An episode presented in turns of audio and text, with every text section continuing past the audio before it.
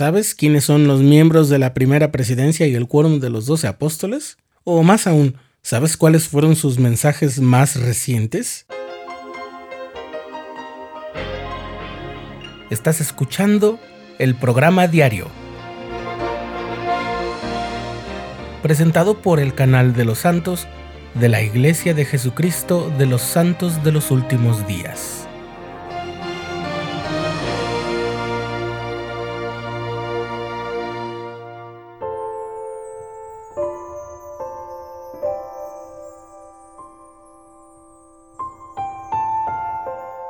A veces mi madre es muy graciosa. Cuando se trata de cine, ella recuerda los nombres y las películas de muchos actores, tanto de Hollywood como los del cine nacional, especialmente de la época de las superproducciones y de la llamada época de oro del cine mexicano. Crecí escuchando nombres como Charlton Heston, Vivian Leigh, Peter O'Toole, Robert Redford, Elizabeth Taylor, Sofía Loren, Marlon Brando y por supuesto Audrey Hepburn. Creo que de ella, de mi madre, tomé precisamente el gusto por aprenderme los nombres de los integrantes de mis bandas musicales favoritas, así como de actrices, actores, directores, etc. Por eso siempre me causa algo de risa cada vez que mi madre, sí, la que se sabe filmografías completas, parafrasea un mensaje dado por un líder de la iglesia y luego dice, no sé quién lo dijo, soy malísima para recordar nombres.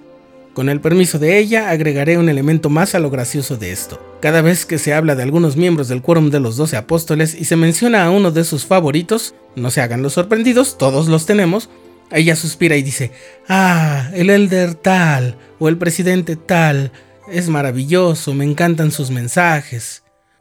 Un día en la noche de hogar me tocó dar la lección y se me hizo fácil preguntarle a mi mamá cuál mensaje de su apóstol favorito la había impactado más en su vida y sin habérmelo propuesto, la metí en un problema. Le costó mucho trabajo recordarlo.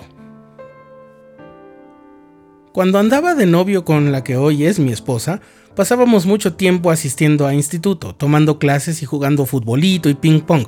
Teníamos muchos amigos y el ambiente era inmejorable.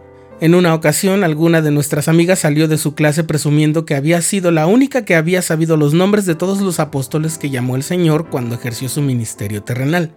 Al parecer, no todos los miembros de la clase los habían recordado, pero entonces detrás de toda la clase apareció el instructor riéndose y le dijo, Oye, no cantes victoria, se acabó el tiempo antes de que les pudiera preguntar los nombres de los apóstoles actuales. ¿También te lo sabes?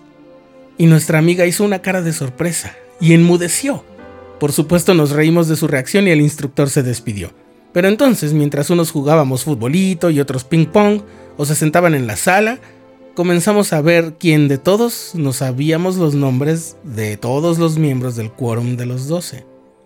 Aquello comenzó como un desafío de memoria, pero conforme pasaron los minutos y nos íbamos despidiendo, me di cuenta de que los grupitos o las parejas que se iban ya iban platicando sobre los mensajes que habían escuchado alguna vez de alguno de los apóstoles vivientes o del mismo profeta. Un amigo que estudiaba medicina mencionó que estaba orgulloso de ser colega del presidente Nelson, que entonces Todavía no era el presidente de la iglesia, pero era presidente en funciones del quórum de los doce. En cierta ocasión, durante una clase de la escuela dominical, el maestro nos repartió hojas en las que nos pidió que anotáramos nombres de personas célebres en distintos ámbitos. Anoten cinco deportistas en activo, cinco actores, cinco actrices, cinco cantantes, cinco escritores y cinco científicos. Las listas de deportistas, actores y cantantes se llenó rápidamente. La de los escritores tardó un poquito, pero se llenó. Y finalmente la de los científicos difícilmente empezó.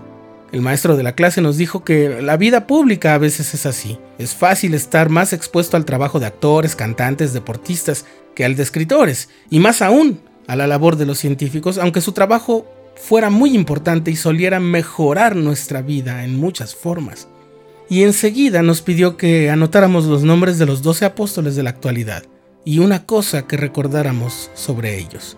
Por supuesto, algunos de los miembros recién conversos tuvieron más dificultad con esta actividad, pero de los miembros que teníamos algún tiempo más en la iglesia, que hemos leído y escuchado los mensajes de la conferencia general, que hemos estado en charlas presenciales y a distancia con ellos, se esperaría que pudiéramos hacerlo sin batallar.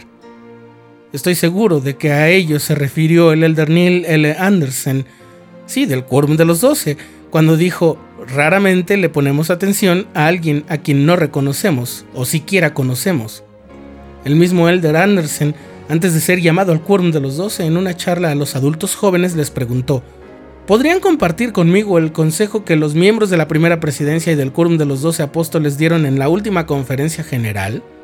Pero más importante, ¿podrían compartir conmigo una decisión reciente que haya cambiado algo en sus vidas gracias al consejo de alguno de estos 15 hombres de Dios? Si memorizamos los nombres, los logros y los datos importantes de deportistas, artistas y otras celebridades a quienes admiramos, con cuánta mayor razón no deberíamos conocer más a detalle a los siervos llamados para comunicarnos la palabra de Dios, siendo que los reconocemos y sostenemos como profetas, videntes y reveladores. Si alguien te preguntara qué es lo que dijo el presidente Nelson en la más reciente conferencia general, ¿qué contestarías?